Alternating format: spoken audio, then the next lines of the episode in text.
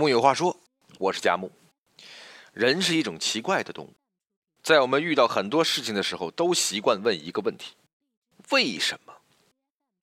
比如被分手了，就想知道一个为什么，死也要死的明白。可是很多时候你会遇到这种情况，在你问对方分手的原因时，他老是说些有的没的，绕过去这个问题，让你心情很不爽。那该怎么办呢？其实凡事有开始就有结束，从国家大事到家庭纠纷，再到个人感情问题。三国里边不是说了吗？凡天下大事，分久必合，合久必分。虽然开始谈恋爱的时候，我们都希望一生一世一双人，但考虑到现代人的节奏和空间大幅度的拉升了，在一起时有情有义。得分开时潇潇洒洒，似乎更符合我们自己的胃口。这句话是汪曾祺先生的小说《八千岁》里的看见的。这部小说呢，说一个类似于走罗贩马的生意人，也是个败了祖上财产的二流子，每年不出门闯荡的时候，就住在一个相好的妓女家中。宋胯子每年要在于小兰家住一两个月，朝朝寒食，夜夜元宵。他老婆死了也不续弦，这里就是他的家。他有个孩子，有时也带了孩子来玩。他和官家算起来有点远亲，小兰叫他宋大哥。到钱花的差不多了，就说一声：“我明天有事儿不来了。”跨上他的踢雪乌雅骏马。一扬鞭子，没影了。在一起时恩恩义义，分开时潇潇洒洒。虽然小说里头这是和妓女和相好，但在现代社会，男女之间也颇需要这样的分寸和进退感。毕竟在一起需要两个人的共同愿望，而分开的时候，只要一个做决定，就事成定局。被分手的一方当然会有想不明白的时候，他们的直觉反应往往是为什么，以及我能不能挽回。其实我并不主张被分手的时候去多问一个为什么，因为徒劳无功。这有多层次的原因，比如说你们已经长时间有不和和争执，搞得彼此都身心疲惫。对方已经不想纠缠，只想快速退出。多问几个为什么，总会演变成纠缠的一种，继续消耗双方彼此的精力。何必呢？也有可能是对方最近心境变化，比如说，本来想着老婆孩子热炕头，可突然就忽涌起了一种我这辈子不能就这样下去的焦虑。想做点什么，切断点什么，这种分手在分手的一方来说，多少有点尴尬，也有点说不清道不明的自保性委屈。你不了解我，我的分手没有错，你又何必苦苦纠缠，搞得好像我是一个加害者。总之，如果被分手的一方在分手瞬间也如释重负，那本身就没有再问为什么的可能了，心里反而窃喜，终于这家伙撑不住了。而如果被分手的一方想要挽回，或者担心对方的情绪反复只是一时冲动，那么从战术上来说也没必要问为什么，因为不要给对方施加对方是加害者的压力，因为一旦这种压力形成，人是有自我修正和美化行为的本能，他会为这种压力寻找对方的缺点，为自己的行为产生合理化的解释。你追问的越紧，他越会得出彼此果然不是一条道上的结论，长痛不如短痛，从而坚定的相信分手是正确的。我们常常说人格要独立，这人格独立的意思当然包含到了分手这一地步，更需要相信彼此的独立性。对方既然是一个成年人，他需要的不是你的控制和引导，而是你对他生活的理解和支持。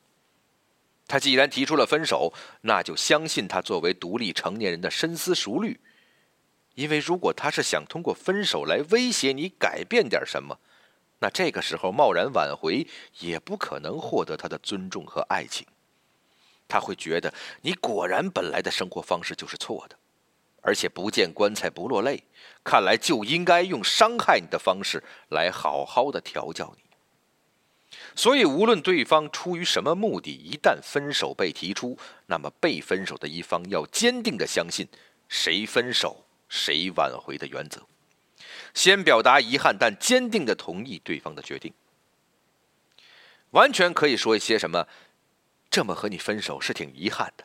当然，我同意你的选择，也会反省一下这段关系中我做的不好的地方。那么，谢谢你带给我成长。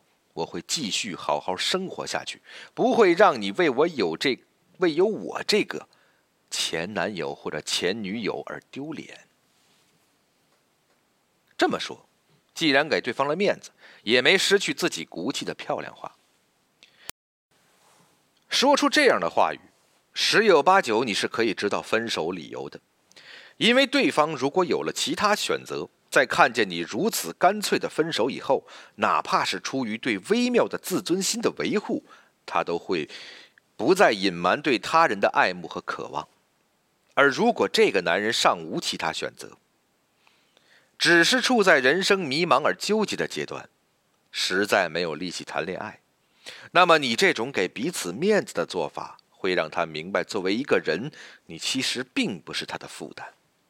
通过时间展示自己的情绪控制能力以后，他是有大概率会回头找你倾诉的。我们常常说的秋后算账，其实就是一种以逸待劳。虽然有些人觉得被分手很没有面子，但其实更容易消耗精力的是分手那一方。他们以牺牲一个可能性来寻找另一个可能性，所以他们是做出判断的一方。我们的牺牲到底对不对？值得不值得？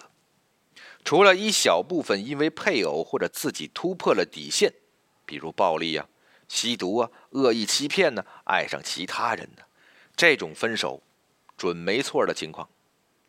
如果双方没有什么原则性的问题，只是出于某种对感情负担的担忧和后退，分手方的精力损耗多少会高于冷静接受分手的。被分手方，我们在精力获得损耗的时候，多少会回头了解一下为什么，怎么弥补。所以明白了吗？想了解为什么、怎么弥补的，不一定只有被分手的那一方。凡是精力损耗过高的一方，也会需要这个为什么。一旦发现。分手比在一起还要损耗精力，那么对方就会回头试探，并且更容易坦诚彼此在一起时候的问题，以及学会避免。因为如果大家都觉得无论如何都会在一起的时候，反而会漫不经心的伤害彼此。就好像如果没有痛觉，更容易让自己陷入危险，而借由关系性的退缩。甚至一段时间的分开来判断彼此的独立性，学会实现一加一大于二的精力取舍。这个时候，为了继续在一起而倾诉的当年我们为什么会分开，就会比当时为了逃开来不得不寻找几个让对方允许自己分手的借口，要真实的多。只有在对方相信你可以陪他一起解决他问题的时候。他才会提出真正的问题，这是人际交往中的一个客观规律。所以，被分手时痛苦也好，迷茫也好，愤怒也好，都不会改变这样一个客观规律。你越让他看见你的软弱和依赖，你越无法获得他对你的信任和希望，甚至你会无法获得对自己的信任和希望。所以，不要用嘴巴去问为什么。生活中大部分的答案都无法逼着别人告诉你，所以一切都在你自己。木有话说，我是佳木，咱们明天接着聊。